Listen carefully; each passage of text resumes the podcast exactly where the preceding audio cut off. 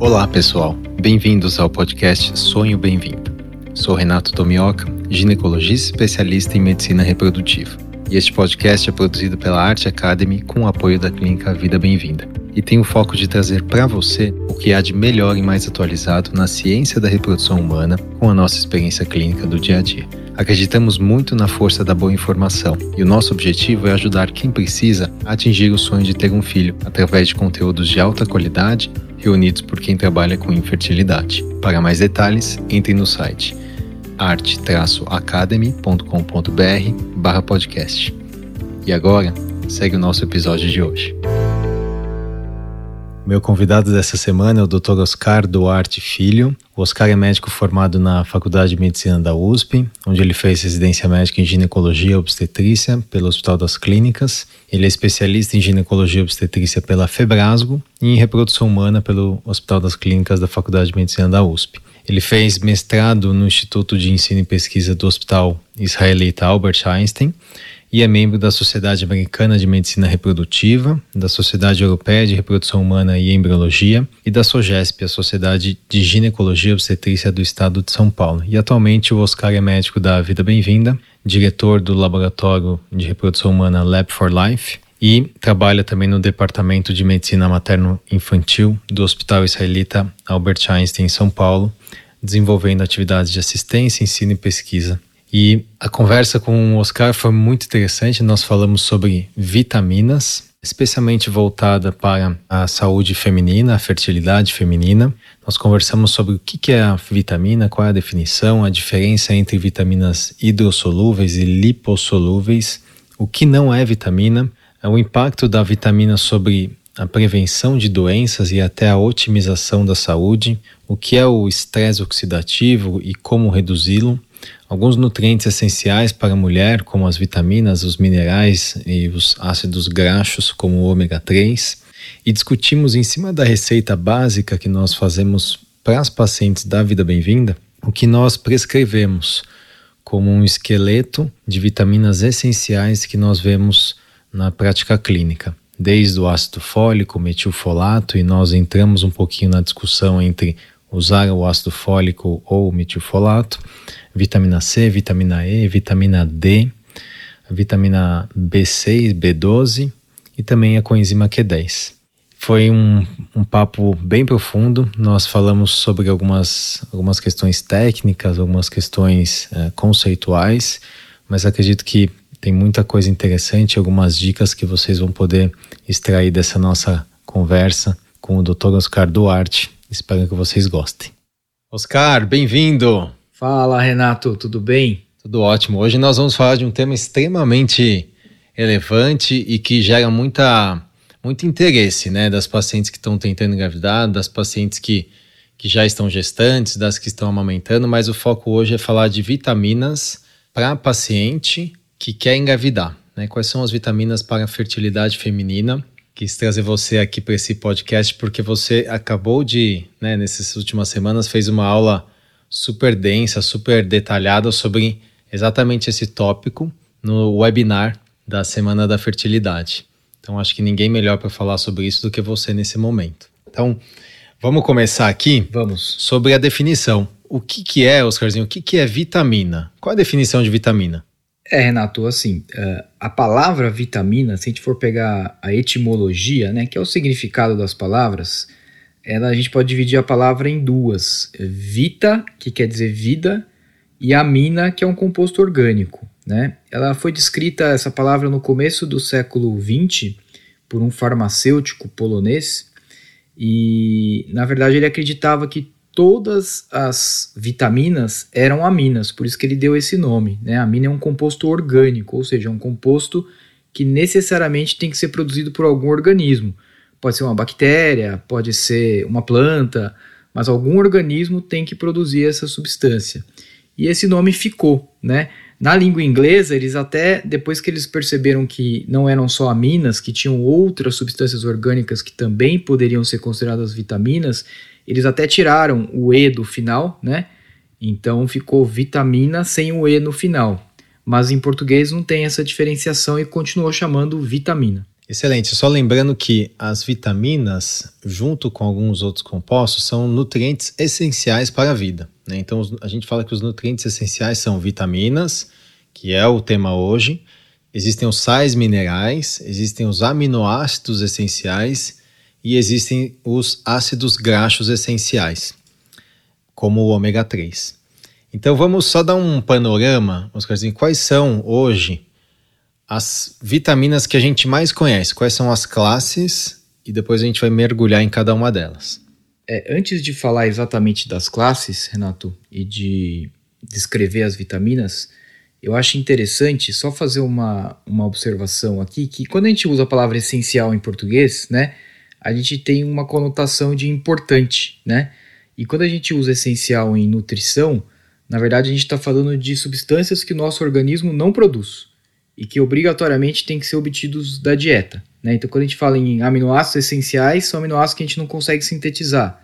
Ácidos graxos essenciais são ácidos graxos que a gente precisa obter da dieta porque o nosso organismo não produz. E as vitaminas, elas são essenciais justamente por causa disso, né? E um detalhe interessante é que, por exemplo, algumas vitaminas, e aí já entrando uh, no tópico que você me perguntou, quais são as vitaminas, algumas coisas que são consideradas vitaminas para humanos, ou seja, a gente não produz, para outros animais não é. Então, por exemplo, vitamina C, tem vários mamíferos que produzem a vitamina C. Então, para eles nem é considerado uma vitamina, porque se eles produzem, eles não precisam obter da dieta. Né? Então, era só para fazer esse parênteses do. A gente fala muito em essencial, né? E às vezes fica uma coisa meio vaga. O que, que é aminoácido essencial? Né? Porque é importante? Não, não é. Ele é importante, mas é porque a gente não produz.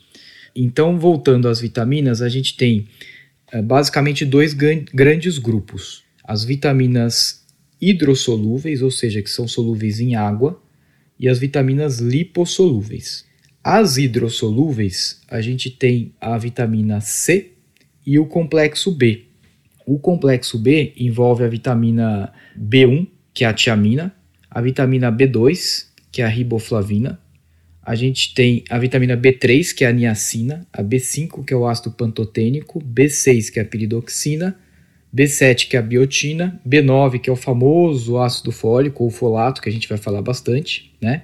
A B12, que é a cianocobalamina. Então, esse é o complexo B. Além disso, a gente tem as vitaminas lipossolúveis, que é a vitamina A, a vitamina D, que a gente vai falar bastante também, a vitamina E e a vitamina K. Então são 13 vitaminas no total. É, é interessante, Oscarzinho, que as pessoas podem perguntar: poxa, mas ele pulou a B4, ele pulou a B8 e pulou a B11. Cadê essas vitaminas, né? Então, historicamente, elas foram sendo numeradas e a B4, que é a adenina, depois foi descoberto que não é uma vitamina, por não ser essencial e ou é produzida pelo corpo, né? Então, e o B8, por exemplo, inositol, mesma coisa. B11, ácido salicílico e tem outras, né? Então, historicamente, conforme elas foram sendo descritas, eles foram numerando e depois foram olhar atrás e falar, olha, não é uma vitamina e por isso que a gente não tem aí todas essas, né, na ordem exata, né? E eu acho que vale considerar também o que, que é, é considerado como uma pseudovitamina, o que, que é chamado de pseudovitamina. Então, pseudovitaminas são, são algumas, algumas substâncias que hoje a gente pode até considerar, a gente compra, a gente rotula né, no, no dia a dia como vitaminas, mas não entra nessa categoria que você falou na definição. Então, por exemplo, coenzima Q10 não é uma vitamina, a gente considera uma pseudovitamina. L-carnitina, GABA, inositol, PQQ, glutationa, é, N-acetilcisteína e por aí vai, creatina, né? Então tem várias outras substâncias que a gente não vai falar. A gente vai falar assim da coenzima Q10 porque ela é muito importante para o nosso público. Qual é a diferença então, Oscar? Historicamente a gente sabe que as vitaminas elas foram sendo descobertas é, baseada muito em deficiência grave, ou seja, em, em doenças caracterizadas pela deficiência de tal vitamina, né? Então eu queria que você falasse um pouquinho sobre o que ficou né, estigmatizado como uma doença pela falta daquelas vitaminas, aquilo que a gente aprende até na escola, né? E depois na faculdade, mas que hoje é muito difícil da gente ver. E a busca pela otimização da saúde. Então, a gente hoje não fala em doença de deficiência, mas a gente busca a otimização. Queria que você comentasse um pouco sobre isso. É, pois é, Renato. Uh, muito antes de se descobrir e de se nomear as vitaminas, né, como eu disse, foi no começo do século XX, as pessoas interessadas na área da saúde, mesmo antes de ter essa nomenclatura de médico tal, já se interessavam por alguns fenômenos interessantes que eles observavam. Então, por exemplo, desde o Egito Antigo, já se sabe que comer, por exemplo, fígado de animais, comer vísceras, melhorava a cegueira noturna. Então, eles percebiam que as pessoas que não enxergavam bem à noite e tal, quando começavam a comer esse tipo de alimento, isso melhorava. Então, hoje a gente sabe que isso, na verdade, é por deficiência de vitamina A, né? E que o fígado e as vísceras em geral são muito ricas em vitamina A. Todo mundo já deve ter ouvido falar na escola, né, da época das grandes navegações, que os marinheiros desenvolviam uma doença que chamava escorbuto, que tem um sangramento da gengiva, pode ter várias coisas graves, enche as articulações e tudo mais, pode levar até a morte, né? E hoje a gente sabe que isso era porque nas grandes navegações eles não conseguiam levar alimentos frescos, né, principalmente frutas, cítricas, e eles acabavam desenvolvendo essa doença. Uh, depois, mais tarde, descobriu-se outras deficiências de vitamina, o raquitismo por deficiência de vitamina D. Eles nem sabiam que era vitamina, mas eles associavam muito o alimento com aquela doença. Então, eu falo, ó, quando come alguns alimentos, essa doença melhora, e quando ou deixa de comer algum alimento, essa doença aparece. Por exemplo, beriberi, quem comia só arroz branco no Japão, na marinha japonesa, eles viam que tinham mais beriberi, que é uma doença também neurológica uh, grave. Pela falta da tiamina B1, né? Tiamina B1, exatamente. Então faz tempo já que se correlaciona alimentos ou falta de, de ingerir alguns tipos de alimento e algumas doenças. E depois se descobriu que isso é por falta dessas vitaminas. Mas hoje, na condição de vida que a gente tem, pelo menos nos países em desenvolvimento e nos desenvolvidos, é muito raro essas doenças por deficiência de vitamina aparecerem, né? Porque a alimentação é razoavelmente boa em termos de, de suplementar as vitaminas que a gente precisa, né? Embora a gente pode até discutir que tem uma certa deficiência de algumas vitaminas específicas aqui no Brasil, principalmente e porque muitos alimentos hoje industrializados eles vêm suplementados com vitamina, né? Então é importante a gente falar que assim, os alimentos naturais, os alimentos de verdade, eles já têm as vitaminas contidas nele. Mas com aí a, essa epidemia de alimentos processados, a gente sabe que as deficiências vitamínicas podem aparecer se esses alimentos não forem enriquecidos. Então, ao longo das últimas décadas aí, as agências reguladoras nacionais elas começaram a pressionar a, a indústria alimentícia para eles acrescentarem ou fortificarem esses alimentos ultraprocessados com vitaminas. Então, mesmo quem faz uma alimentação hoje em termos de qualidade do alimento muito ruim, então sei lá, come um monte de coisa de farinha, cereal, matinal e anime, bolacha, tudo isso é achocolatado, né? Leite integral longa vida que vem em caixinha, esses sucos todos aí, todos vêm enriquecidos com vitamina. Né? Então é muito raro uma pessoa hoje que não suplementa, que não toma nada e que se alimenta mal, mesmo essa pessoa é muito difícil ela ter uma doença por deficiência de vitamina, tá? Talvez idosos que têm uma absorção pior possam ter, mas o que a gente, o nicho que a gente está falando aqui de mulheres jovens saudáveis é muito raro desenvolver uma doença. Né? Então, normalmente, quando a gente fala em suplementar para essas pessoas, a gente não está tendo o nosso foco na prevenção de doenças por deficiência de vitaminas.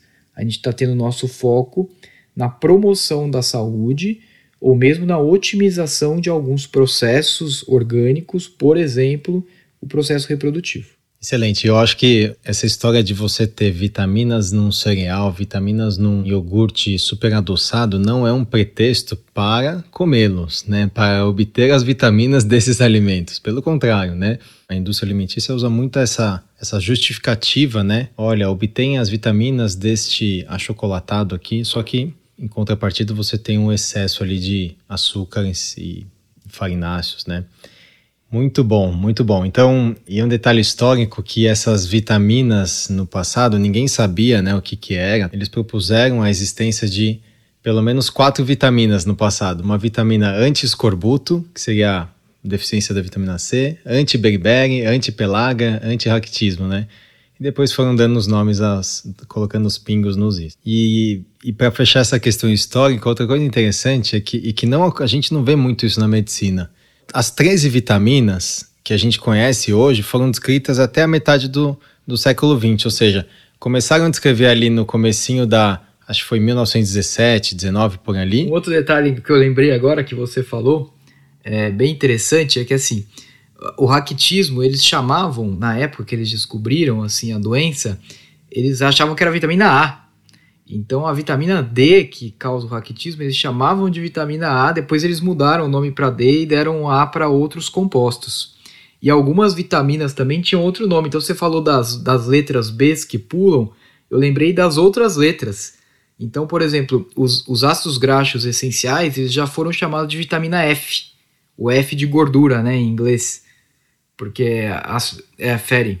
E o, a, a, vitamina H já foi a B7, a biotina, porque eles viram que era um composto que melhorava o cabelo. Então, uh, melhorava o crescimento e o pelo ficava mais forte. Então, eles chamavam de vitamina H de hair, né, em inglês. E depois acabou virando o B7. Então, só a título de curiosidade aí, é, por que, que não tem essas letras também, né, que pulam algumas letras, né? Vai, vitamina E, aí pula F, A, G, H e aí vai lá para K, né? Pula J também e vai para K. Então, e uma outra questão que antes da gente mergulhar no universo da fertilidade, a gente, o nosso público, né? A gente trata o público que busca engravidar ou até de gestante, é um público que demanda vitaminas, né? Um público que a gente tem evidências de que vale a pena usar vitaminas, mas uma ressalva aqui é que usar vitaminas em todas as fases da vida não parece ser uma estratégia muito interessante. Ou seja, eu ir lá na farmácia e comprar um polivitamínico, né, seja para o homem ou para a mulher, dependendo da fase da vida que eu estou, se eu não estou querendo engravidar, se eu não estou doente, se eu não estou querendo otimizar performance, alguma coisa, pode até ser ruim usar polivitamínicos. E isso que é baseado em evidência. Né? Então a gente tem revisões temáticas, inclusive tem uma grande que foi publicada na Cochrane em 2000 e, acho que foi 2007 por ali, em que eles fizeram uma revisão é, bem extensa de quase 60 estudos controlados randomizados com quase 1.300 participantes e é, viram que não havia melhora da taxa de mortalidade, ou seja, usar vitamina para vou melhorar minha saúde quase que jogar dinheiro fora, né? É, talvez porque eu, eu tenho algumas, alguns pensamentos em relação a isso. Talvez porque as doses que a gente tem na farmácia são doses subótimas. Então, você meio que está usando alguma coisa ali que também não está surtindo tanto efeito porque a dose é baixa. E outra, que realmente não tem benefício nenhum de você ficar suprimindo os efeitos os fisiológicos, sistêmicos, né, naturais do nosso corpo, é, com vitaminas. Então, por exemplo, quem defende muito usar antioxidante em dose alta, né, o Linus Pauling defendia lá no passado, usar doses altíssimas de vitamina C como um antioxidante. 10 gramas de vitamina C endovenosa, né? Isso, eles usavam dose, protocolos altíssimos, né? A partir de um grama começa a ser muito difícil de você tolerar via oral, né? E a absorção é ruim. Então, eles têm alguns protocolos assim, interessantes historicamente você vai ler, mas não tem benefício, porque é antifisiológico você criar um ambiente muito supressor dos mecanismos de estresse oxidativo. Ou seja, se você tem uma célula tumoral, essa é uma das teorias, né? Que, e que está ali sinalizando algum processo é, que não é o normal, é importante o nosso corpo entender isso e atacar aquilo e controlar aquilo. Se você está usando um antioxidante, e principalmente dose alta, talvez você suprima essa resposta natural e talvez esse é um dos mecanismos de, de você encontrar nesses trials um aumento de mortalidade por câncer, por exemplo. Né? Tem um estudo super famoso publicado no JAMA, que foi feito em é, multivitamínicos em homens, e viram que assim usar polivitamínico como prevenção de câncer. Foi publicado em 2012, um estudo controlado randomizado. E o que, que eles viram? Eles viram que não ajudava. Né? Eles têm uma, uma curva ali de, de Kaplan-Meier e eles viram que, que na verdade, a, a curva ela é pior no grupo que usava o polivitamínico, né? Então, olha só, é interessante isso, né? Então, pensar que se você vai usar comprar um polivitamínico, não compre por tabela. Né? Não compre, ah, vou comprar para minha esposa, vou comprar para mim também, porque é bom usar vitaminas. Não necessariamente, às vezes é ruim, né? E aqui a gente está falando de vitaminas para fertilidade feminina. Não sei o que você pensa sobre isso, Oscar. Eu concordo. Tem, tem até alguns estudos com vitamina E né, em alta dose que aumentam a mortalidade, né? Aumentam a mortalidade geral por todas as causas. Então, realmente, eu não acho que é uma boa ideia usar vitaminas a vida inteira em doses não individualizadas, uma receita de bolo para todo mundo. E é interessante o que você falou das reposições, porque assim, os estudos observacionais que eles fazem em relação à ingestão de vitaminas na dieta, ou seja, quanto você come de alimentos que contêm aquela vitamina. Então, se a sua dieta é rica em determinada vitamina C ou A ou etc. Esses estudos mostram um benefício da vitamina na redução de mortalidade por uma série de doenças. Então, redução da incidência de câncer, redução da incidência de doença cardiovascular, de Alzheimer e mesmo de fertilidade. Só que quando você transforma essa realidade da vitamina que vem do alimento para um trial repondo a vitamina de maneira sintética na forma de uma cápsula concentrada que só tem a vitamina e não tem mais nenhum dos outros compostos do alimento, o efeito não é o mesmo. É o que o pessoal tem chamado agora assim de nutrição versus nutricionismo, né? É você pegar o, o alimento, fragmentar nos diversos nutrientes que vem nele, tanto macro como micronutrientes, e aí querer repor aqueles nutrientes de maneira separada na forma de cápsulas ou endovenoso ou o que seja. O efeito não é igual, né? É interessante isso. Então, se pegar uma banana e, e, pegar tudo que tem na banana e transformar em cápsulas de várias coisas que tem na banana e tomar, o efeito parece que não vai ser o mesmo. Né? Então, acho que estar tudo junto no alimento, da forma como a natureza desenvolveu, parece ter um efeito muito mais benéfico do que você tomar aquilo na forma de complemento, né? É, e eu penso aqui em dois, talvez dois mecanismos meio básicos, óbvios. Um é que o alimento que carrega a vitamina não carrega só a vitamina, carrega fibra, por exemplo, nas frutas, carrega água, carrega uma série de outros nutrientes e minerais também. Então seria virtualmente quase que impossível você fazer um alimento 100% artificial igualzinho. E segundo, a biodisponibilidade, né? Então, Algumas vitaminas elas vêm acompanhadas nos alimentos de outras substâncias que tornam essa vitamina mais biodisponível. E essa é uma grande dificuldade de fazer isso na fábrica, né, na indústria. Então, sempre quando a gente prescreve uma, uma vitamina, a gente pensa que horas que seria melhor né, essa, tomar essa vitamina, com ou sem alimento, e aí vai de encontro com o que você falou das vitaminas hidrossolúveis ou lipossolúveis. Né? Como o nome diz, Hidrossolúveis são aquelas que, que diluem ou se mesclam com a água e as lipossolúveis com a gordura. Então, em geral, né, em geral, as, as vitaminas lipossolúveis, que são a A, D, E e K, elas tendem a ser mais absorvidas com melhores absorvi mais bem absorvida com os alimentos, né? A gente vai entrar depois nos detalhes da vitamina D, que talvez seja mais importante das lipossolúveis, né? E, mas eu queria falar um pouquinho, Oscar, sobre o estresse oxidativo, né? Então a gente ouve muito falar, e certamente quem está nos ouvindo já ouviu muito falar sobre radicais livres de oxigênio, estresse oxidativo, antioxidantes, né? A ideia muitas vezes de usar um antioxidante para fertilidade seria reduzir esse efeito oxidativo, esse efeito muitas vezes associado a algo negativo, que ocorre direto no nosso corpo e ocorre também no trato reprodutivo. E existe o grande paradoxo do oxigênio, né? Que se fala muito. O que é o paradoxo do oxigênio? O oxigênio ele é essencial para a gente, é essencial para os organismos aeróbicos, nós que dependemos da respiração aqui que a gente conhece. Então é impossível viver sem oxigênio, mas é muito difícil de viver com o oxigênio. Existe um equilíbrio que é difícil de atingir, e por isso que quando a gente tenta manipular artificialmente com um antioxidante, se a gente não olhar bem para a fisiologia, para a evolução, a gente pode errar feio. Né? Então, o estresse oxidativo ele nada mais é do que um desbalanço entre os, os efeitos pró-oxidantes e os antioxidantes. Né? Então, não é bom só ter antioxidante, você tem que ter um equilíbrio. Né? Agora, quando tem um efeito mais pró-oxidante, isso é ruim.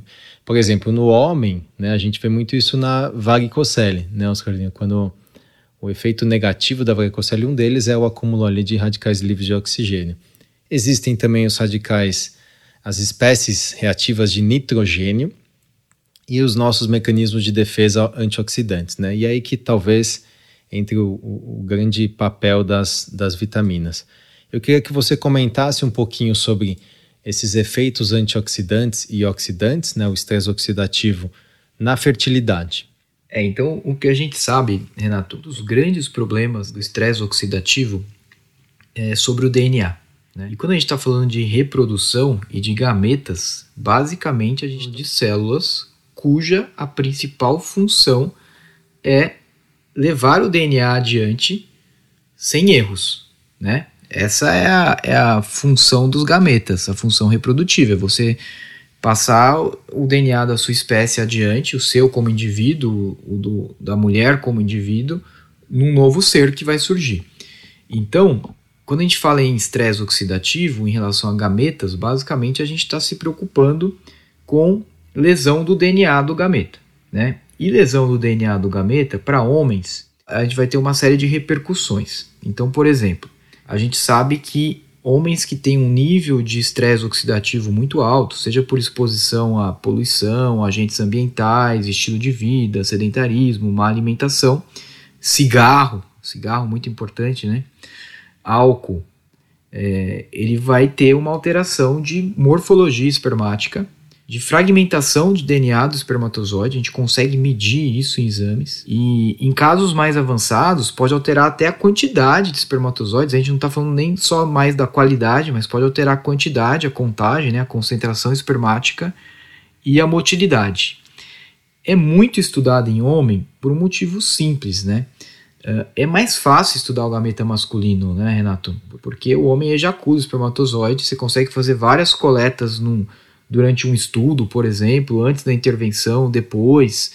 E, então é muito mais estudado isso nos homens. Mas provavelmente nas mulheres a gente tem um efeito negativo uh, que deve ser muito semelhante ao que se vê nos homens.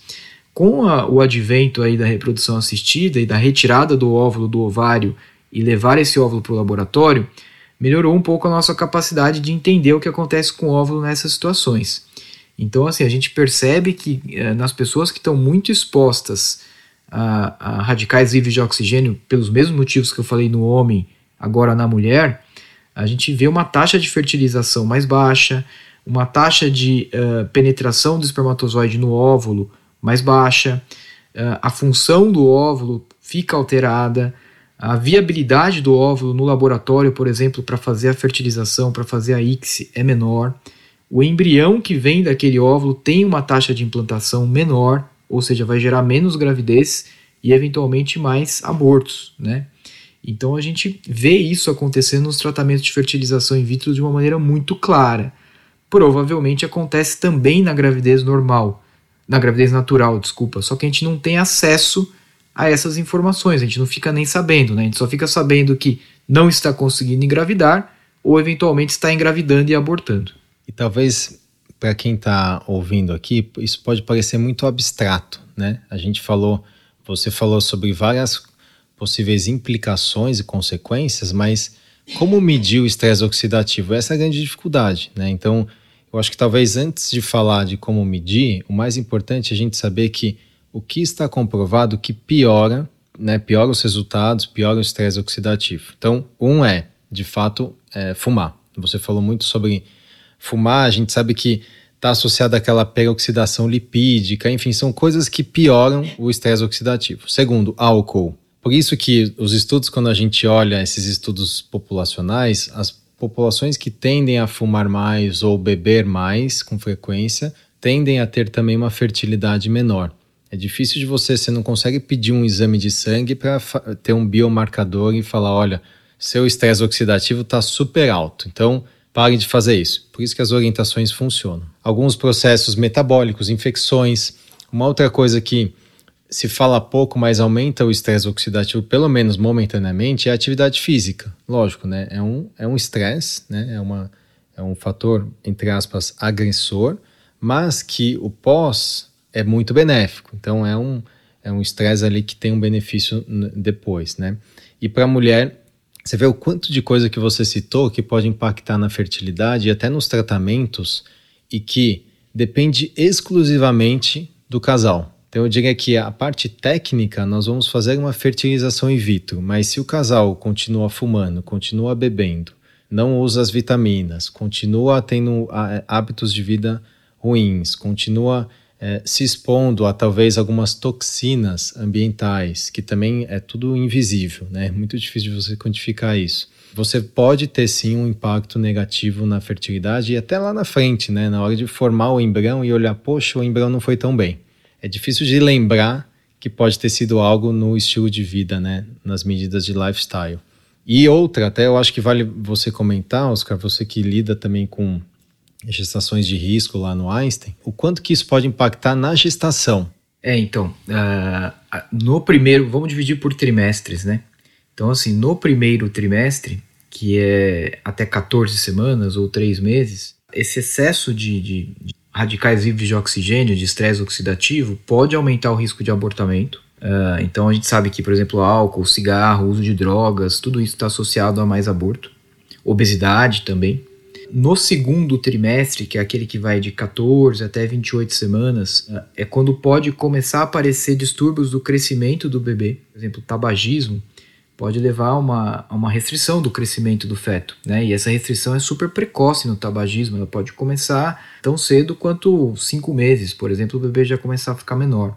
E no último trimestre está associado a uma série de complicações, por exemplo, descolamento de placenta, parto prematuro, Uh, novamente, a restrição do crescimento do bebê, que eu citei com, no tabagismo, também pode acontecer mais tardiamente por causa disso. Hipertensão da gestação, né, a pré-eclâmpsia. Então, todo, todo esse estresse oxidativo associado a essas doenças pode aumentar o aparecimento dessas patologias na gravidez. Lembrando que não é só esses fatores ambientais que levam a isso, né, mas também tem fatores intrínsecos da própria infertilidade que estão associados ao aumento do estresse oxidativo. Né? Então, por exemplo, paciente com policístico, que tem síndrome metabólica. A gente sabe que a síndrome metabólica é uma doença basicamente inflamatória, né? uma doença inflamatória sistêmica. Endometriose também está muito associado a processo inflamatório, interleucinas e uma série de citocinas inflamatórias que uh, tem a ver com oxidação e com radicais livres de oxigênio. A própria idade, as pacientes hoje engravidando mais tarde, a gente sabe que esse estresse oxidativo ele é um processo cumulativo também ao longo da vida, né? Uma criança está muito menos exposta aos efeitos do estresse oxidativo do que uma pessoa de 38, 40 anos, que é a idade média que a gente atende hoje na clínica, né? E aí, só para fazer um parênteses, já que a gente está conversando aqui mais informalmente, não precisa ter uma sequência é, tão lógica assim como uma aula, você falou do exercício físico, né? Eu me lembrei da, da meta-análise, da revisão sistemática com meta-análise da Cochrane, de vitamina C, né? Porque acho que todo mundo, as avós falam, né? É, toma vitamina C que não vai ficar gripado, tal, não vai ter resfriado. E a meta-análise da Cochrane, ela, ela tem uma dificuldade quando ela levanta os trials em realmente comprovar que tomar vitamina C previne resfriado comum, né? Mas num subgrupo, quando eles fazem análise de subgrupos, num subgrupo muito específico, parece realmente prevenir que são justamente as pessoas submetidas a um estresse físico muito intenso. Então, corredores de maratona, pessoas que fazem aquelas maratonas na neve, sei lá, no esqui, aqueles soldados, é até engraçado na meta-análise quando você soldados lê, que vão para neve, soldados do Ártico, uhum. né? Soldados que fazem missões no Ártico, porque acho que assim, é, fazer exercício físico em situações climáticas extremas também é um estresse a mais, né? Acho que por isso que eles citam essas operações aí na neve. Então também é uma comprovação aí científica do que você falou, de que o exercício físico num período, num curto período, ele tem um efeito maléfico, na verdade, o excesso de exercício físico no sentido de piorar uh, a liberação desses radicais livres de oxigênio. Né? E só para fechar essa questão dos radicais livres, e aí a gente vai entrar de fato nas vitaminas, é porque eu acho que isso é tão, é tão forte esse conceito e para paciente, por exemplo, que tá, está fazendo uma fertilização in vitro e ela está lá com seus ovos ou os embriões em cultivo no laboratório. Vale lembrar que dentro do laboratório, todos esses processos, desde a luz do laboratório, o meio de, de cultura, o pH, a, a concentração dos gases, a concentração de oxigênio, a centrifugação que foi feita no espermatozoide, o tipo de fertilização, os materiais que são utilizados, os espermatozoides, a origem, os óvulos, tudo isso influencia e podem, é, esses fatores podem gerar radicais livres de oxigênio e isso pode influenciar no resultado. Então, quando a gente fala, olha, o laboratório de FIV ele é super importante e as taxas mudam né, entre os laboratórios, justamente por isso, porque cada medida, né, cada voluminho que eu vou aumentando ou diminuindo ali em cada fator pode impactar diretamente na formação do embrião e lá na frente até na implantação, no abortamento e até nesse bebê. Tudo isso é pensado na hora de fazer um laboratório e você, né, Oscar, que tava, sempre esteve envolvido lá no, no Lab for Life, na construção, na, na parte da embriologia, sabe muito bem o quanto que cada é, estrutura, cada ar-condicionado, a incubadora, é, o treinamento da equipe influencia é, muito no resultado dos casais, né? Então, eu acho que a gente poderia pensar, então, ok, entendi que o estresse oxidativo é algo importante. Como eu posso reduzir? Vamos pensar, se a alimentação atrapalha, uma alimentação é, forte, né, uma alimentação baseada em alimentos de verdade ajuda. Então, uma alimentação adequada. Segundo, não fumar. Terceiro, evitar excesso de álcool. Quarto, evitar exposição a toxinas e substâncias alergênicas. Né? Então, se fala muito sobre esses disruptores endócrinos hoje. Né? Então, por exemplo, aquele ticketzinho que sai da máquina de cartão, né, ele é recoberto com uma substância ali que pode ter um efeito, uma funcionar como uma toxina. E tem várias outras que a gente nem está falando, como poluição. Né? Reduzir o estresse crônico, o estresse mesmo, no sentido que a gente conhece bastante no dia a dia, e o uso de antioxidantes. E aqui está a nossa, o nosso pretexto para essa aula. Né? Você quer falar alguma, comentar algum detalhe sobre esses pilares aqui? Não, não, acho que podemos seguir para os antioxidantes, que está todo mundo ansioso já para saber quais são as vitaminas que a gente recomenda como mínimas, né, para ajudar na fertilidade. Muito bom, então vamos lá. E eu vou seguir exatamente o que você sugeriu, que eu achei ótimo. Né? A ideia foi trazer a receita básica que a gente usa na Vida Bem-vinda, ou seja, a receita que a gente usa como esqueleto para as nossas pacientes Claro que existem variações é, de acordo com a individualidade de cada casal, com o histórico, mas ali está o básico. O que, que a gente sugere, o que a gente usa mesmo de fato na prática hoje, de vitaminas para as pacientes. Então, eu peguei aqui o, o nosso anexo, né, Oscar? E tem, primeiro da lista tá ácido fólico e metilfolato. É o top, né? Então vamos comentar um pouquinho o que, que é o ácido fólico, metilfolato, as diferenças e podemos até falar um pouco de doses. É, bom, o ácido fólico, acredito que quase todo mundo conheça, né? Ou, ou todo mundo conhece, é uma vitamina que faz parte do complexo B, ou seja, uma vitamina hidrossolúvel, né? A gente não falou no começo, mas como regra geral, assim, as vitaminas hidrossolúveis é, você pode tomar com água e geralmente são vitaminas que você ingere diariamente, né? E as lipossolúveis com alimento, o Renato comentou isso mais no começo do podcast, e são vitaminas que normalmente podem depositar, né? Então você pode tomar uma dose muito alta e depois ficar um tempão sem tomar porque ela se deposita no tecido adiposo e vai sendo liberada aos poucos, né? Até por isso tem mais hipervitaminose com as lipossolúveis, né, que se acumulam no organismo do que com as hidro. Mas voltando ao ácido fólico, é, o ácido fólico na verdade é a forma sintética, né, Renato? O folato, que é a forma natural que a gente encontra nos alimentos e, e no nosso organismo, né? Ele é muito importante na reprodução, ele é a vitamina B9, porque ele está é, ele tá associado basicamente com, com duas vias no nosso organismo, né? Então ele está associado com a síntese de alguns aminoácidos a partir da homocisteína, então, o ácido fólico ele participa da, da síntese uh, da metionina a partir da homocisteína, junto com a vitamina B12. Então, você precisa tanto do folato, ou ácido fólico, como da vitamina B12 para fazer essa via.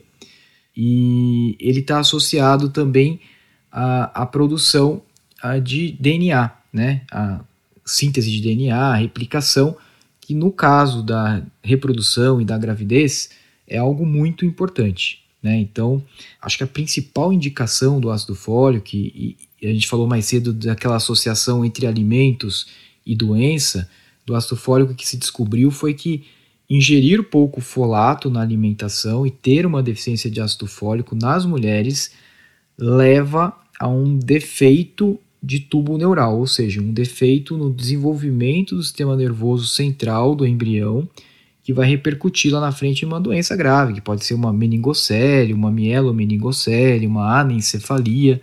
Então, acho que a, a indicação número um de você repor ou folato ou ácido fólico é realmente não correr nenhum risco de que a mulher tenha nesse período periconcepcional, e aí o período de reposição deveria ser uh, pelo menos quatro semanas antes de engravidar, não ter, você não correr nenhum risco de, de ter um defeito de tubo neural desse por deficiência de ácido fólico. Embora a gente saiba hoje que com os alimentos fortificados, por pior que seja a sua alimentação em termos qualitativos, é improvável, é improvável que a mulher hoje aqui no mundo ocidental, vamos dizer assim, que come um monte de farináceo, tal, de derivados, tenha uma deficiência de ácido fólico, porque os alimentos hoje eles desde 1998, na verdade, né, nos Estados Unidos é obrigatório suplementar esses alimentos industrializados com ácido fólico. E, obviamente, como você falou, quem faz uma alimentação forte, uma alimentação com alimentos de verdade, come folhas uh, e aí vegetais que são muito ricos em ácido fólico, não, não vai ter deficiência. Mas mesmo sabendo disso, que é improvável haver a deficiência, eu acho que a gente não pode, né, Renato, correr nenhum risco de acontecer um defeito de tubo neural. Né? Então, a reposição do folato e do ácido fólico ela é indiscutível, e aí a dose para prevenir o defeito de tubo neural é uma dose muito baixa. Né? Então, 400 microgramas, que seria 0,4 miligramas, já seriam suficientes, segundo os estudos, aí para é, fazer essa prevenção. Né? Tem exceções, pacientes que usam anticonvulsivantes ou que já têm um histórico de ter tido um defeito de tubo neural, essas pacientes deveriam usar uma dose maior. Uh, Acredita-se que na, na 10 vezes maior, né, o, o quão maior. Então deveriam usar 4 miligramas por dia que está dentro ainda de um limite seguro, né? A gente considera um limite seguro de ácido fólico, aí falando das doses, né? Não exceder 5 miligramas por dia. Né? Então, mesmo para essas pacientes que precisam de uma quantidade maior, acho que 4 miligramas ainda é uma dose bem segura. E por que, que eu estou falando de segurança? Porque alguns anos atrás saiu aí alguns estudos associando o ácido fólico a abortamento, a óbito fetal e a problemas de desenvolvimento neuropsicomotor da criança, inclusive neuropsicológico, como por exemplo autismo. Gerou muito alarde, eu lembro na época, ficou todo mundo com medo de tomar ácido fólico, uh, mas depois os, os estudos posteriores mostraram que na verdade essa associação é uma associação errônea, né, que realmente com as doses habituais de ácido fólico que a gente usa aí entre 0,4 e 4 miligramas, acho que não tem por que a gente temer essas complicações. Né? E vale só ressaltar o quão importante o ácido fólico é para reduzir defeito tubo neural. Né? Então, não é um efeito pequeno. Pra vocês terem uma ideia, reduz praticamente 70% o risco de ter defeito tubo neural se você usar pelo menos 0,4 miligramas por dia. Então, como o Oscar falou, é fundamental e é o básico usar pelo menos um mês antes eh, de engravidar. Eu não diria que é extremamente grave ou é um erro engravidar sem estar usando o ácido fólico, até porque na maioria das vezes você já tem é, uma suficiência dessa vitamina por conta dos alimentos, independente dos alimentos que você coma, né? Mas e vale ressaltar aqui também que os principais alimentos que contêm ácido fólico, o topo da lista é fígado de boi. O segundo, aí entram os vegetais folhosos, verdes escuros, né? Então, espinafre, tem ervilha, tem alguns, né, arroz, aspargo, enfim. Alface, etc.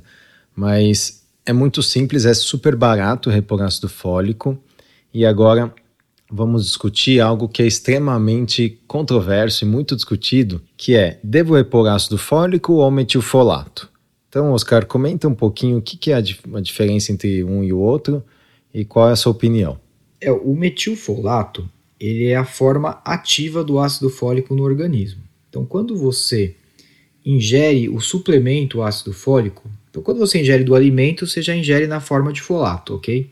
Quando você ingere o suplemento ácido fólico, esse ácido fólico vai ter que ser metabolizado no seu organismo e ser transformado no, no metilfolato, né?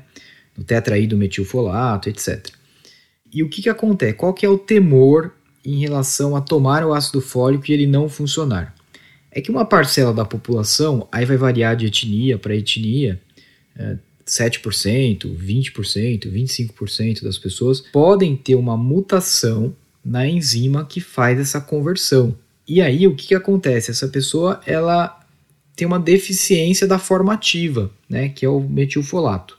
Só que o que a gente sabe hoje é que com as doses que a gente repõe normalmente de ácido fólico, que a gente não repõe no limite né, de 400 microgramas, a gente recomenda usar um pouco a mais. Esse um pouco a mais de ácido fólico, por mais que a sua enzima seja tenha o polimorfismo, tenha a mutação, na verdade não é um polimorfismo, é uma mutação, tenha a mutação e ela não consiga metabolizar tão bem o ácido fólico, você compensa isso tomando uma dose de ácido fólico maior. Então eu não vejo como uma preocupação, tá, Renato? Eu não vejo uma necessidade de você tomar necessariamente o metilfolato. E por que, que eu estou falando isso?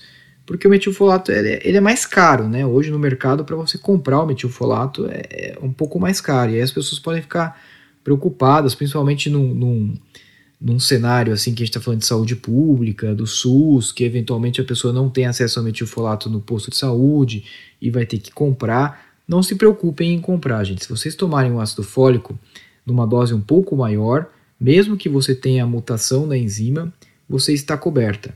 E aí eu já entro numa outra situação. Para que fazer a pesquisa da mutação se é só repor o ácido fólico em dose mais alta, né? Não me parece algo que faça muito sentido. Embora, embora alguns trabalhos tenham associado a presença dessa mutação a alguns desfechos desfavoráveis dentro da reprodução.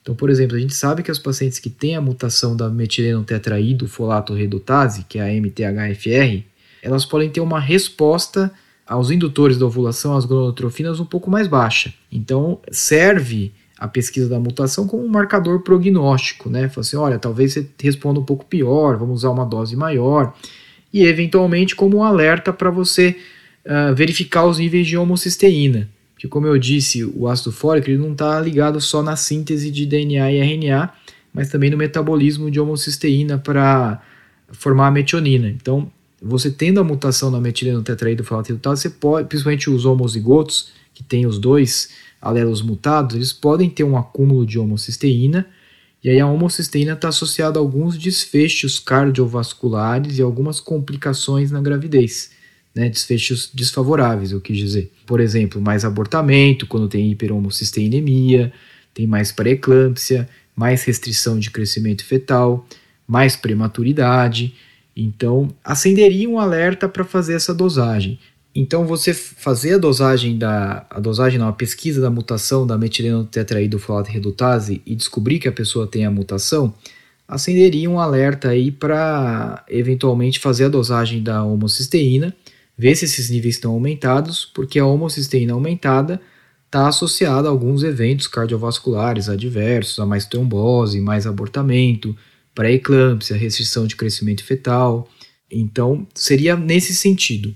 Mas, na prática clínica, eu não vejo assim, tá? Então, eu acho que é, tem mais lógica repor o ácido fólico numa dose um pouco mais alta e dosar a homocisteína, se essa é uma preocupação, se tem um quadro de abortamento de repetição ou alguma coisa assim.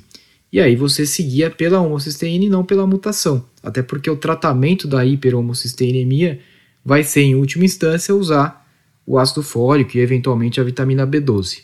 Eu acho que é engraçado, né, Oscar, porque a gente ouve muito essa discussão, mas é uma discussão que o impacto clínico é, se existir, ele é muito pequeno, né? Então, trazendo um pouquinho assim de informação concreta, o quanto que ter a mutação em heterozigose ou homozigose reduz a minha concentração de folato no sangue e folato eritrocitário, que é a forma ideal para você dosar né, nas hemácias. Então, a paciente que é homozigota selvagem, ou seja, entre aspas, normal, né, não tem a mutação, versus a paciente que tem a heterozigose na MTHFR, ela tem um 7% a mais de ácido fólico. A paciente que tem, ou melhor dizendo, a paciente que tem heterozigose, ela tem 7% a menos de ácido fólico né, no sangue. A paciente que tem a homozigose, ela tem 13% a menos. Então veja, isso do ponto de vista clínico é quase que irrelevante. Quando você repõe ácido fólico, funciona, funciona, fato, sempre funcionou. Só que existe um, eu diria que quase que um status do metilfolato. Usar metilfolato vira quase que um status. Se o seu médico passa metilfolato, dá a sensação de que ele sabe mais medicina do que o médico que está usando só o ácido fólico. Então, eu acho que sim, não, não, não acho de forma nenhuma que é errado você usar metilfolato. Eu, inclusive, prescrevo bastante metilfolato, mas com essa ressalva de que cientificamente e clinicamente não há diferença. Se você se sentir bem, confortável usando metilfolato, não tem problema nenhum. Né? Acho que essa é a grande mensagem, né, Oscar? É, eu vou fazer um paralelo aqui com as pílulas anticoncepcionais, né? Às vezes a paciente está super adaptada a uma pílula que é super antiga tal, e, mas assim, parece que meio é, é o status mesmo, né? Não é legal tomar a pílula antiga. O médico também que prescreve pílulas antigas parece que ele está desatualizado em relação às novidades aí do mercado. Então fica uma trocação de anticoncepcional, sendo que a pessoa já está adaptada ao outro, que é um negócio sem fim e que tem um, uma repercussão clínica, porque a gente sabe que as trocas, é, as primeiras semanas depois da troca, é onde mais acontece falha e gravidez indesejada e onde mais é, acontece efeito tromboembólico, né? Então, só para fazer um parênteses aí de um outro assunto que não tem nada a ver, mas que está dentro da ginecologia, que acho que é o modismo também de querer trocar pela pílula nova, né? E só para fechar essa questão do. Tem muita paciente realmente que tem receio de usar excesso de ácido fólico. Vale ressaltar que isso foi encontrado em um estudo que foi publicado numa revista impactante no JAMA Pediatrics, em acho que foi 2014 por aí. E eles viram que doses acima de 5 miligramas por dia é muito difícil a gente usar essa dose. E eles notaram uma redução do score psicomotor. Agora, os outros estudos que vieram depois, até o maior de 2016, foi uma revisão sistemática, eles viram o inverso. Eles viram que, estudando as crianças de 1 a 11 anos, existia um efeito até positivo na maioria dos estudos é, em relação ao uso do ácido fólico. Ou seja, o ácido fólico até reduzia é, o risco relativo de você ter um transtorno do espectro autista e redução até de 40% só que em doses que a gente preconiza. Então, a dose que a gente usa hoje é de 0,4 até, 1, até 4 miligramas por dia, dependendo da paciente, né? Então, acho que podemos passar agora para a segunda linha ali da nossa prescrição, da nossa receita, que é a vitamina C. Então, tem ali na nossa receita a vitamina C. O que, que é a vitamina C, por que, que a gente usa e qual dose que a gente preconiza aí? Então, assim, a vitamina C ela ficou muito famosa, né? com Linus Pauling, né, Renato? O Linus Pauling, ele foi um grande defensor aí da, da vitamina C, e principalmente vitamina C em altas doses, porque ele acreditava realmente no, no grande potencial antioxidante e preventivo, e não só preventivo, mas curativo de doenças que a vitamina C poderia ter. A, a substância que é chamada de vitamina C, é o ácido ascórbico, né? Não, acredito que quase todo mundo saiba disso, porque é uma vitamina bem popular. Ela é uma vitamina hidrossolúvel. No que tange aí a reprodução, acredita-se que por ter esse efeito antioxidativo, ela protegeria o, o, o, ovário e eventualmente o testículo também contra esses radicais livres de oxigênio que a gente já falou, né? E, e aí protegeria os óvulos e protegeria também os espermatozoides, melhorando a função espermática e até mesmo o embrião. Né? Então, acredita-se que a adição da vitamina C em meios de cultura pode até melhorar o desenvolvimento embrionário. Então, o mecanismo principal é realmente via proteção do organismo contra a ação desses radicais livres de oxigênio. E um, eu acho que é legal assim se transportar na história, porque o Linus Pauling, ele foi um cientista extremamente relevante, foi um dos poucos que ganharam dois prêmios Nobel na vida. É. Ele ganhou o prêmio Nobel de Química em 54 e depois o prêmio Nobel de Paz da Paz em 62. E ele defendia muito a vitamina C, falando muito do envelhecimento. E olha que interessante, ele nasceu em 1901 e faleceu em 94. Então ele foi um cara longevo, né? Exato. Ele defendia muito. Então era um cara que na, na, naquele contexto todo mundo ouvia muito, pelo menos o que ele falava. Foi um grande defensor. Olhar agora, assim, né, retrospectivamente, a gente pode até falar, nossa, que absurdo, né? Mas é interessante pensar o contexto da época. E falando da FIV, é, especialmente nos tratamentos, existem alguns trials aí que já tem quase 20 anos que fizeram comparações de grupos que usavam vitamina C em 1 grama versus 5 versus 10 gramas por dia versus placebo, para ver se esse efeito antioxidante seria interessante é, na FIV, mas não viram resultados, né? Então, assim, resumidamente, a, a vitamina C para a FIV não pegou, né? Vamos dizer assim, a gente não teve tanta diferença estatística em relação a resultados. É uma vitamina que é muito encontrada aí nos, nos alimentos nos cítricos, né? Nas, laranja, grapefruit, kiwi, limão, né? Os berries, né? O morango. Hoje a gente usa doses menores, né? A gente, o próprio o próprio governo americano fala que a dose mínima seria em torno de 75 miligramas por dia, né, a dose recomendada diária. Alguns grupos de risco são fumantes que têm um estresse oxidativo aumentado e consomem mais vitamina C, como se fosse um mecanismo né, antioxidante. E a gente hoje usa como dose base 500 miligramas, né, que é a dose meio que provavelmente vocês devem ver aí nos, nos suplementos, esses que se encontram em farmácia e tal. Então, a gente recomenda uma dose em torno de 200 a 500 miligramas por dia. Por ser hidrossolúvel, tanto faz, né? A absorção ela é, ela é boa com ou sem alimento.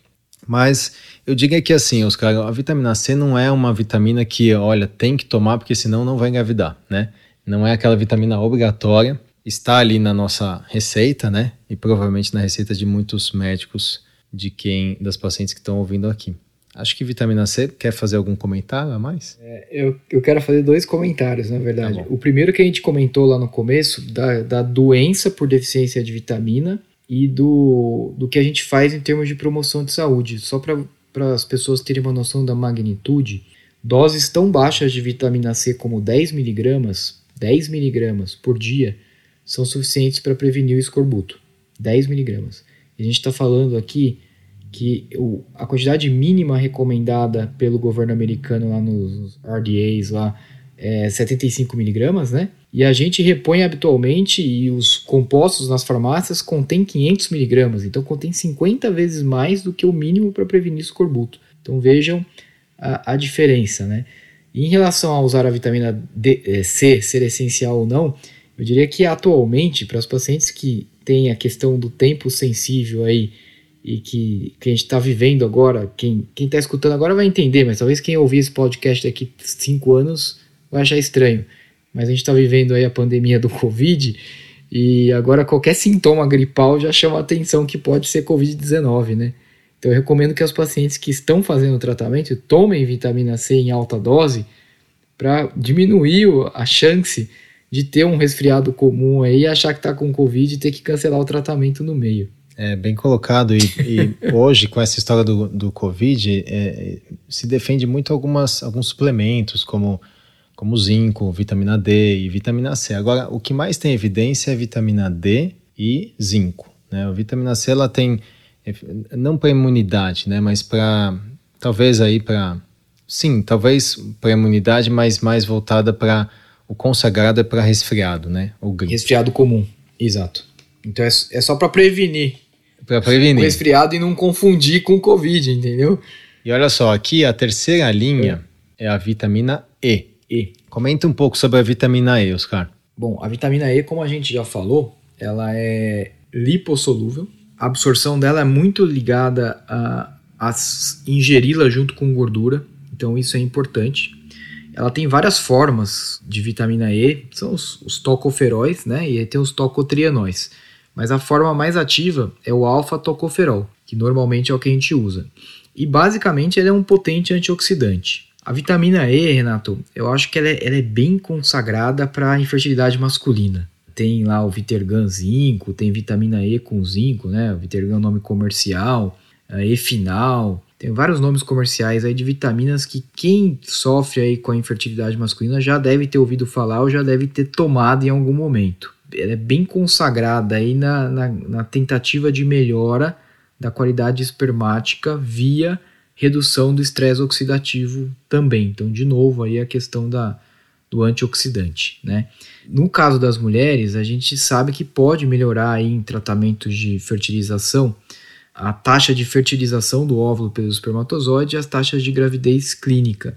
E aí tem uma situação muito específica que a gente costuma usar a vitamina E, até para ela ter uma ação vasodilatadora, que é o, o endométrio fino. Então a gente sabe que a vitamina E ela diminui a agregação plaquetária, melhora o fluxo sanguíneo, tanto é que tem trials de, de tentativa de uso de vitamina E em doença cardiovascular também, né, Renato? Para tentar prevenir eventos coronarianos e etc.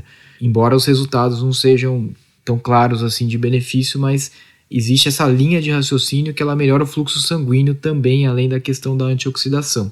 Então a gente usa nessas situações redução do estresse oxidativo nas mesmas indicações que a gente já comentou anteriormente, eu acho, da vitamina C e, e outros antioxidantes, e na questão do endométrio fino, isso falando em mulher.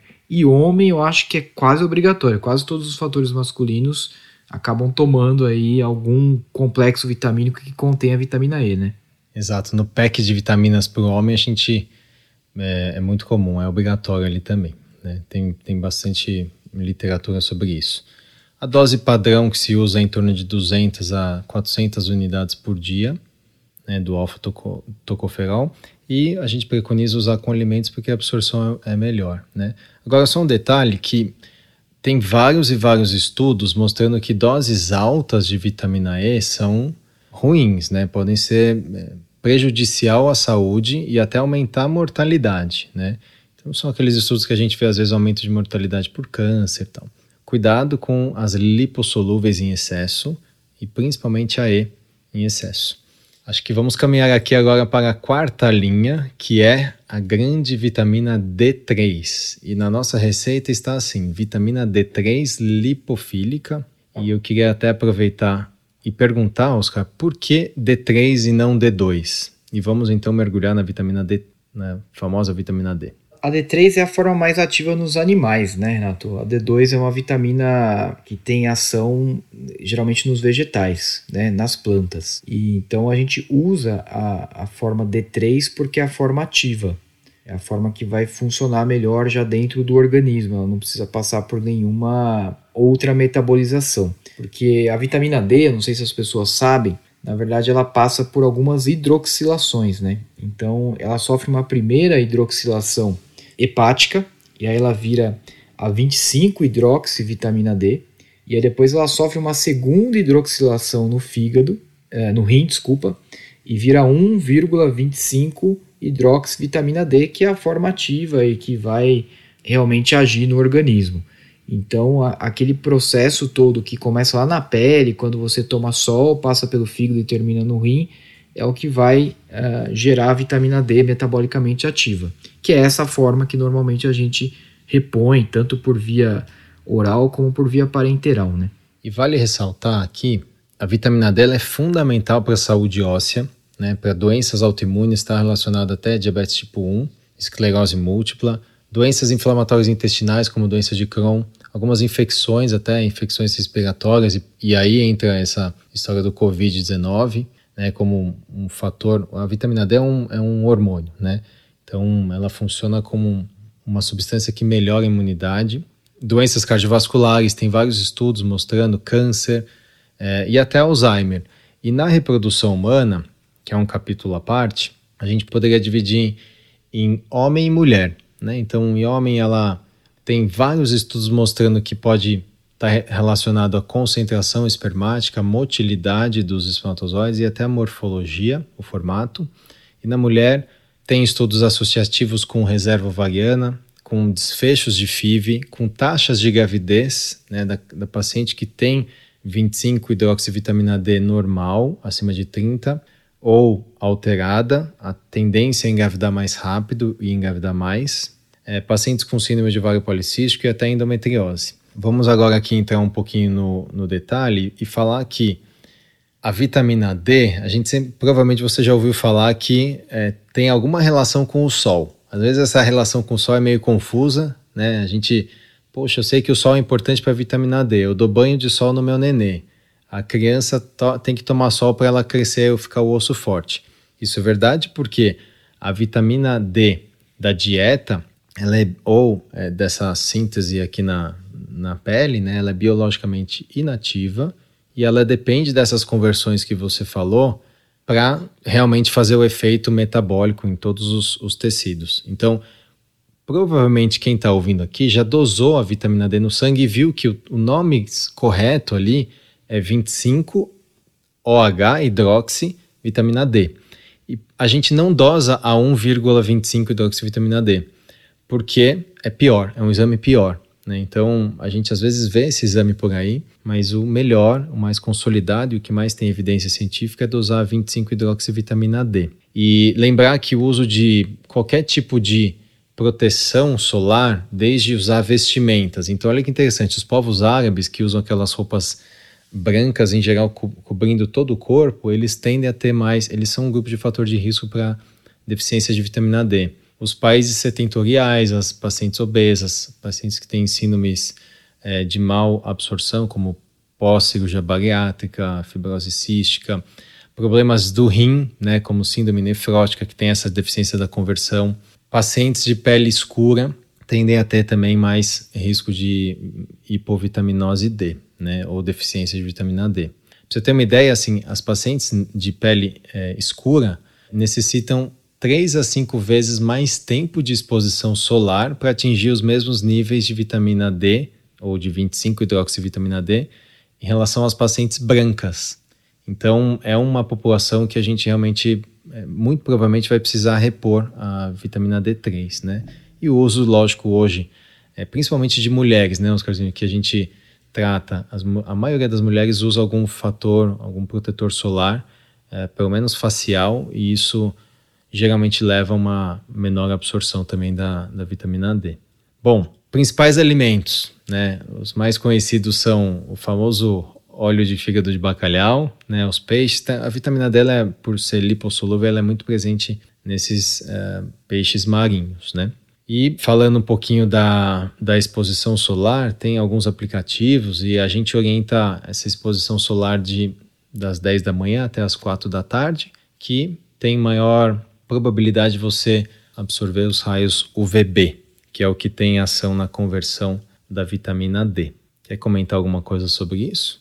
Não, acho que tá de bom tamanho, né? Acho que a questão da dose, né, que a gente repõe, né? Normalmente é assim a gente vê aí ah, 400 unidades por dia, 600 unidades por dia, a quantidade recomendada na gravidez, e às vezes o seu médico vai prescrever aí 2 mil, 4 mil, 5 mil, 10 mil.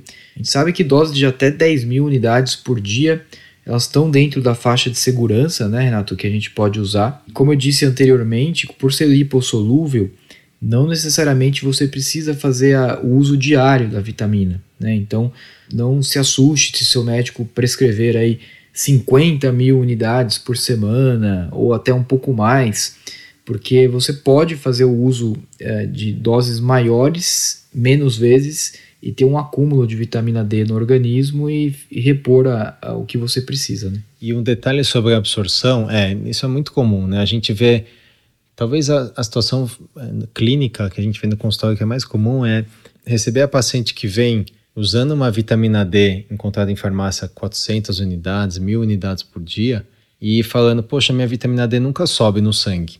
Ou até, eu fiz uma dose de ataque, eu usei durante dois meses, ficou boa, depois eu parei e caiu. Sim, se você não tem a exposição solar diária né, constante, você provavelmente precisa da vitamina D. Uma reposição de vitamina D, dependendo, lógico, a dose vai depender da, da situação, do contexto, do objetivo, mas talvez direto, né? Usar uma, uma vitamina D direto. E talvez seja uma das poucas vitaminas que eu particularmente uso todos os dias, porque eu não tenho uma exposição aqui em São Paulo, né? A gente tem uma exposição pequena. Talvez você, né, Oscarzinho, morando em casa, né, com jardim, tenha uma exposição maior que a, que a minha. Talvez não, certamente você tem e precise de uma vitamina D, é uma dose menor que a minha.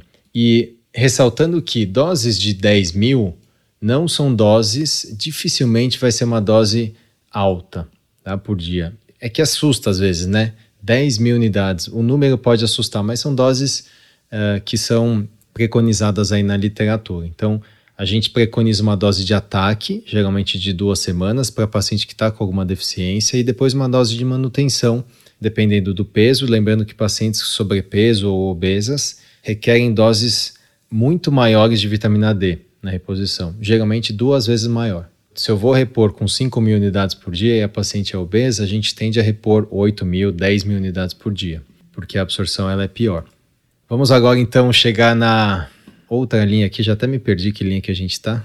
B6 e B12. Vamos falar então da B6 e B12. É, eu vou acelerar na B6 e B12, gente, porque assim, tem, tem muitos detalhes, né, de, de ação dessas duas vitaminas, mas assim, eu vou tentar resumir, tá? Basicamente, elas são vitaminas que participam em reações enzimáticas, ou seja, elas são coenzimas. A B12, ela está muito associada àquela conversão que eu falei para vocês da homocisteína e metionina, que uh, o folato também faz. Então, ela é como se fosse uma, uma adjuvante ali ao folato.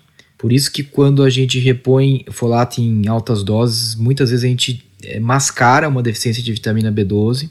E por isso também que quando a gente tem uma hiperhomocisteinemia, que é uma situação que eu já comentei com vocês que aumenta o risco de abortamento e de complicações na gravidez, o primeiro passo, obviamente, é repor o folato, mas muitas vezes a reposição de folato sozinha não é suficiente e aí a gente agrega a reposição da vitamina B12. A vitamina B6 também é um cofator, está associado aí à, síntese de, de cisteína a partir da homocisteína e está relacionado também aí à, à síntese de DNA. Então a gente acaba prescrevendo muitas vezes a vitamina B6. Só fazer um parênteses de efeito da B6, a B6 ela tem um, um um efeito antiemético importante, né? Então tem vários trials aí que usam vitamina B6 para náuseas no começo da gestação, né? Só a título de curiosidade. Essas duas vitaminas, principalmente a B12, a B6 também, mas a B12 é, é mais claro isso.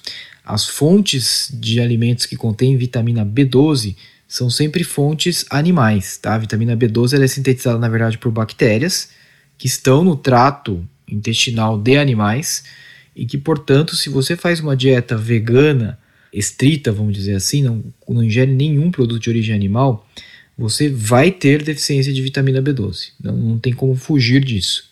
E aí você vai precisar fazer a reposição. Então, acho que a mensagem principal aqui dessas duas vitaminas é: veganos, cuidado, reponham. Excelente. Vamos então falar da, aqui da última linha dessa nossa receita básica, uma receita esqueleto, claro que tem vários detalhes, né? Lembrar que a ideia aqui não é, é fazer uma prescrição para todo mundo que está nos ouvindo, é só para discutir o que está por trás da nossa receita, né?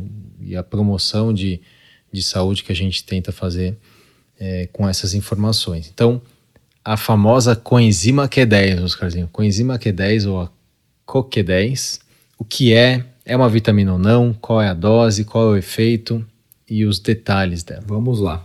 É, ela não é uma vitamina porque o organismo ele consegue sintetizá-la, né? Então ela não necessariamente precisa ser obtida dos alimentos, da dieta.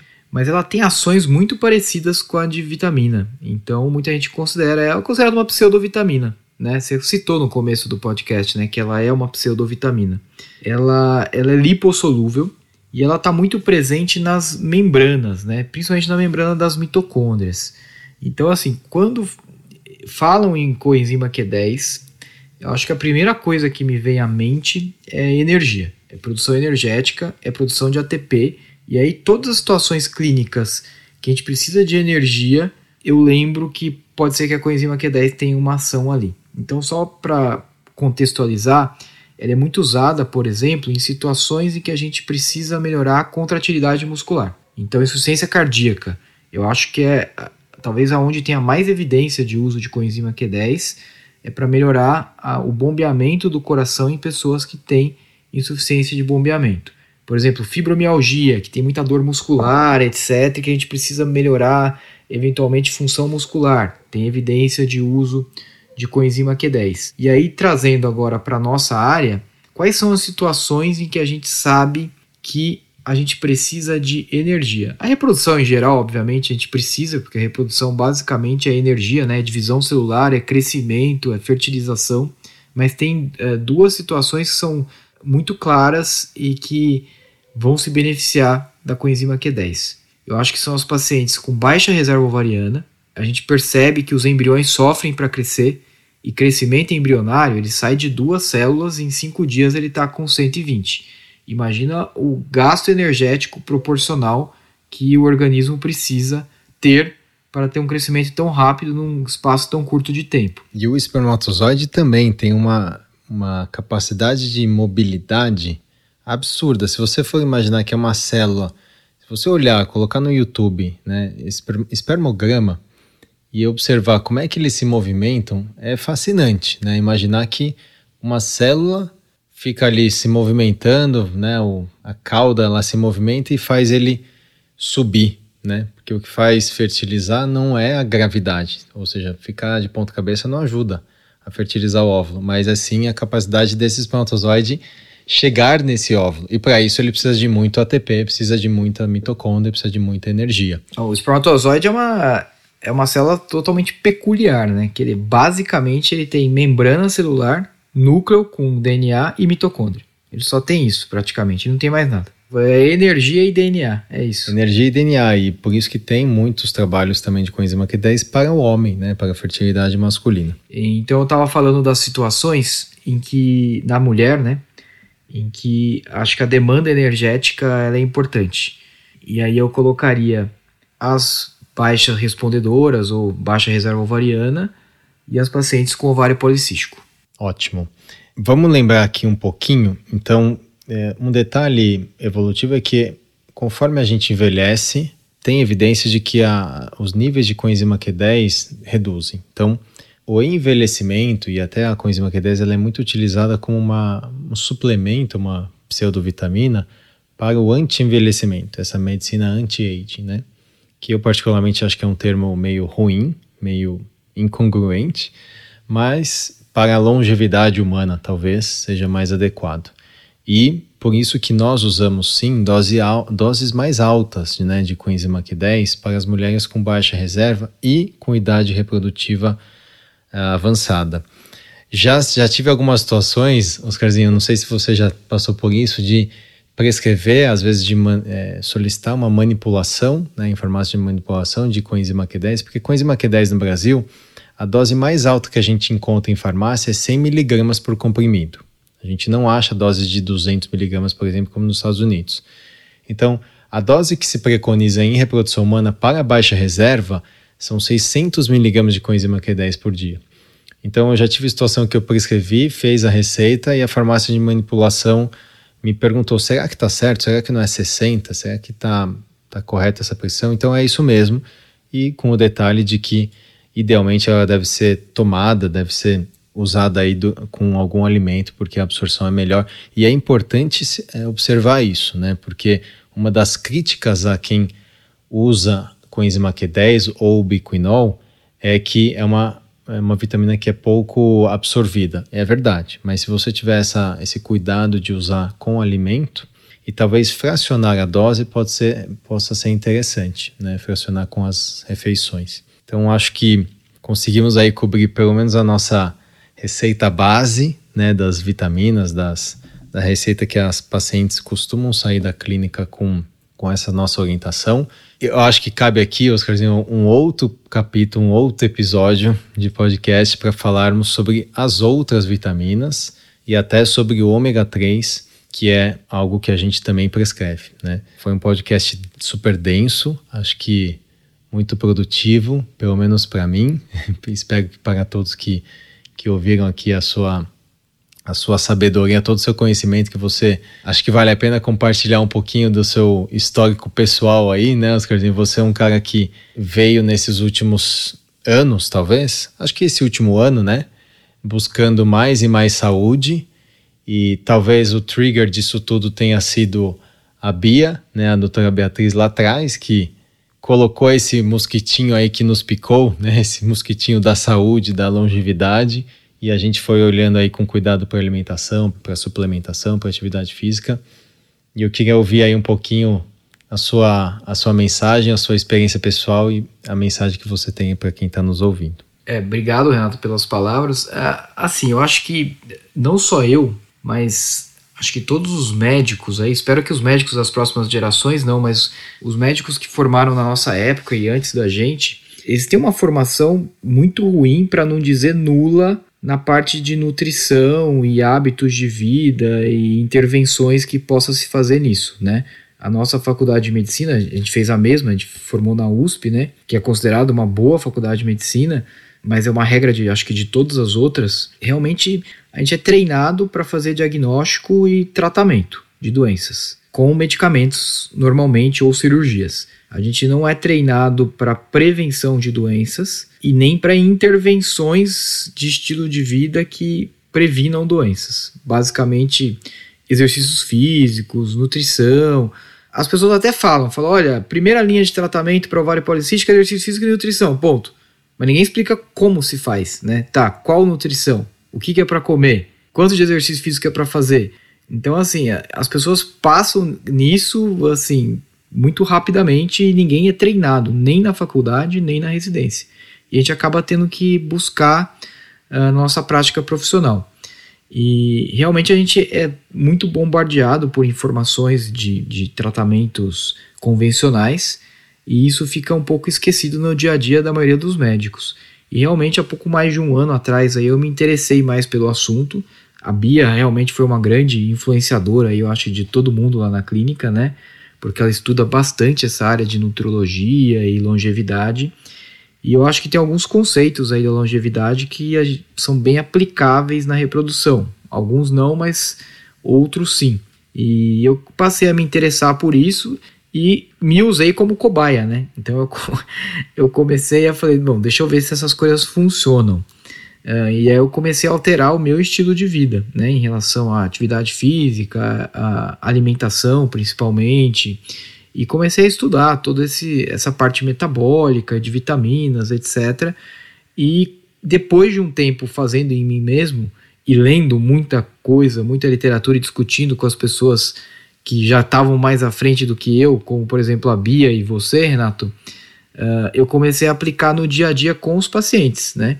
E é impressionante como para algumas pessoas uh, o efeito é muito rápido, é muito perceptível e eu diria para você assim que alguns casos uh, eu já tirei da reprodução assistida só com modificação de estilo de vida, de dieta, de alimentação, tendo gravidez espontânea em casa. É, assim, é muito gratificante ver que realmente aquilo que as pessoas passam muito rápido na hora de, de ensinar na faculdade de medicina na residência, que é dieta e exercício físico, tem um impacto absurdo na fertilidade e, e, em conseguir a gravidez em casa. É impressionante, né? É impressionante. É, eu acho que você falou tudo, né? A medicina nesses boas décadas, século, caminhou muito para tratamento de doença aguda e foi muito bem, né? Então você tem uma tuberculose você trata, você tem uma pneumonia, você trata com grande sucesso. Você tem uma infecção, vai lá e trata. Você tem um problema cirúrgico, você vai lá e opera.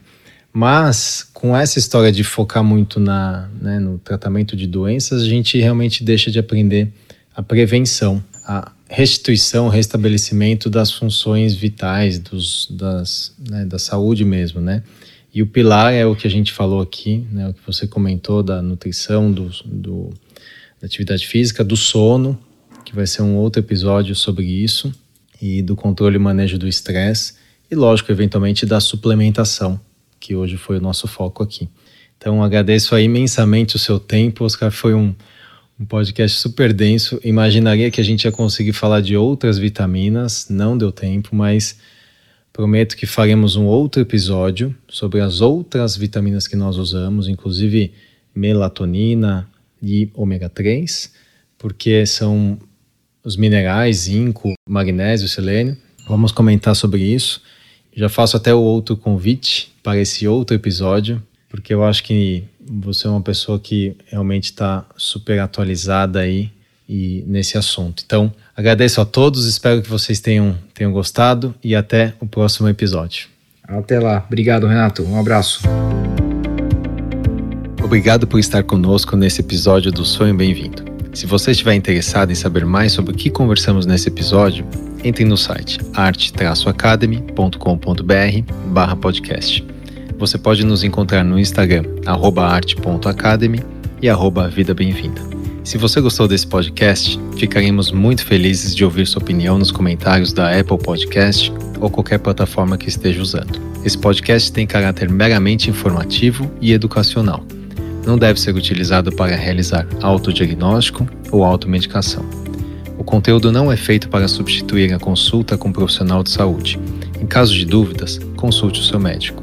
Somente ele está habilitado a praticar o ato médico, conforme recomendação do Conselho Federal de Medicina. Nenhuma relação médico-paciente é estabelecida aqui nesse canal e somos muito transparentes em relação aos conflitos de interesse e levamos isso a sério. Para saber mais, entre no site arte-academy.com.br barra sobre